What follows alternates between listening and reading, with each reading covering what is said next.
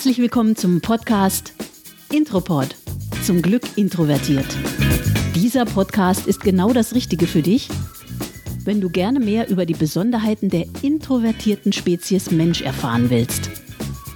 Mein Name ist Claudia und ich lade dich ein, gemeinsam mit mir alles Wissenswerte zum Thema Introversion herauszufinden.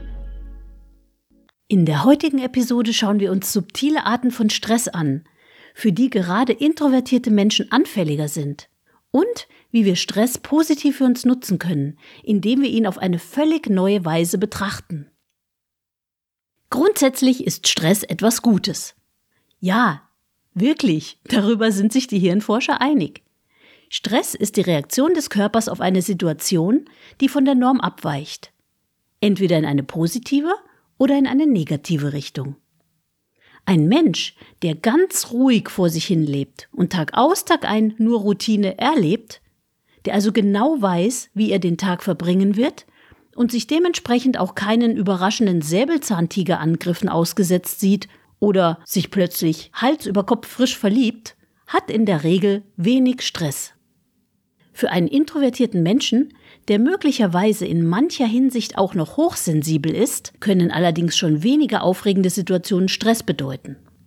Wenn du jetzt zum Beispiel auf der Arbeit täglich mit einem besonders extravertierten Umfeld zu tun hast, das dich eventuell sogar spüren lässt, dass du irgendwie anders bist, kann dir das schon ein leichtes Unbehagen in der Magengegend bescheren.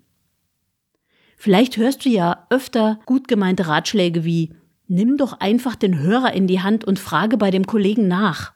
Oder Du bist so still. Stimmt etwas nicht? Dabei formulierst du einfach gerne deine Anliegen und Fragen wohl überlegt per E-Mail, anstatt einfach loszuquatschen. Oder du konzentrierst dich gerade auf deine Arbeit und willst nicht ständig Smalltalk mit den Kollegen halten. Wenn du Erlebnisse dieser Art immer wieder hast, kann dich das nach einer Weile unterschwellig stressen. Je nachdem, in welchem familiären Umfeld du aufgewachsen bist und welche Erfahrungen du in der Schule oder mit Freunden gemacht hast, wurdest du mit deiner ruhigen Art entweder einfach so akzeptiert, wie du bist und auch geschätzt, oder es wurde dir immer wieder vor Augen gehalten, wie merkwürdig du dich verhältst und wie anders du im Verhältnis zu den anderen Menschen um dich herum bist. Vielleicht hast du dich im Laufe der Zeit auch schon daran gewöhnt, von deinen Mitmenschen auf deine ruhige Art angesprochen zu werden und hast sogar einen Weg gefunden, wie du damit umgehst und kommst ganz gut damit klar. Da die Mehrheit unserer Gesellschaft extravertiert ausgerichtet ist und Extraversion als Norm gilt, stellt diese Erwartungshaltung für uns introvertierten Menschen manchmal eine Herausforderung dar. Ich möchte dich ermutigen, dich mit anderen Introvertierten zu solidarisieren und durch deine Selbstakzeptanz dazu beizutragen, dass auch unser Umfeld erkennt, dass wir mit unserer zurückhaltenden Art sehr viel zu geben haben. Wenn du zu deiner Introversion stehst und klar machst, dass deine Sichtweise genauso richtig ist wie die des Gegenübers, wirst du feststellen, dass der extravertierte Gesprächspartner durchaus interessiert an deiner Meinung und an einem Austausch mit dir ist. Ab und zu machen Extravertierte den Eindruck, als wäre es ihnen wichtiger, ihre Geschichte zu erzählen, als zuzuhören. Aber es kommt öfter vor, dass sie einfach nur deshalb weiterreden, weil der introvertierte Gesprächspartner nichts sagt. Probiere es gerne einmal aus. Du wirst überrascht sein. Natürlich gibt es auch Gegenbeispiele. Sicher hast du auch schon Situationen erlebt, in denen du von einem Kollegen oder einem Nachbarn missverstanden oder falsch interpretiert wurdest oder man hat dich ganz einfach nicht zu Wort kommen lassen. Wenn dir das oft passiert, löst auch das unterschwellig Stress aus. Eine weitere subtile Art von Stress kann zum Beispiel der Aufenthalt in öffentlichen Räumen sein, in denen zu viele Menschen anwesend sind oder die Geräuschkulisse zu laut ist. Eigentlich bist du vielleicht daran gewöhnt, in vollen Bahnen oder im Großraumbüro zu sitzen, aber irgendwie merkst du, dass du in letzter Zeit immer häufiger Kopfschmerzen bekommst oder schlechte Laune.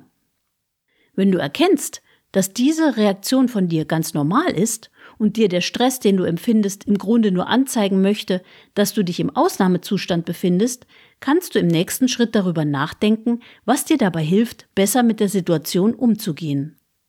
Was kann dir jetzt also dabei helfen, den Stress positiv zu nutzen?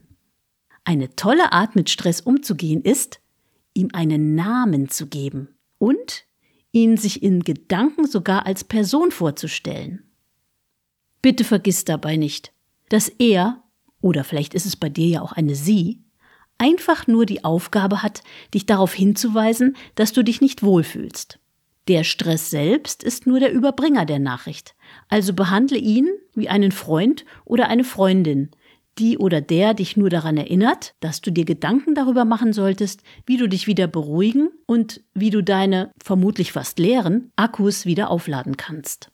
Du darfst natürlich auch gerne genervt sein, wenn Herr Stress mal wieder bei dir vorbeischaut. Aber er hat wirklich nur dein Bestes im Sinn. Meinen Stress nenne ich übrigens Agatha. Und ich stelle sie mir ein bisschen so vor wie Queen Elizabeth. Ganz in zartes Mintgrün gekleidet, inklusive Hut und Täschchen.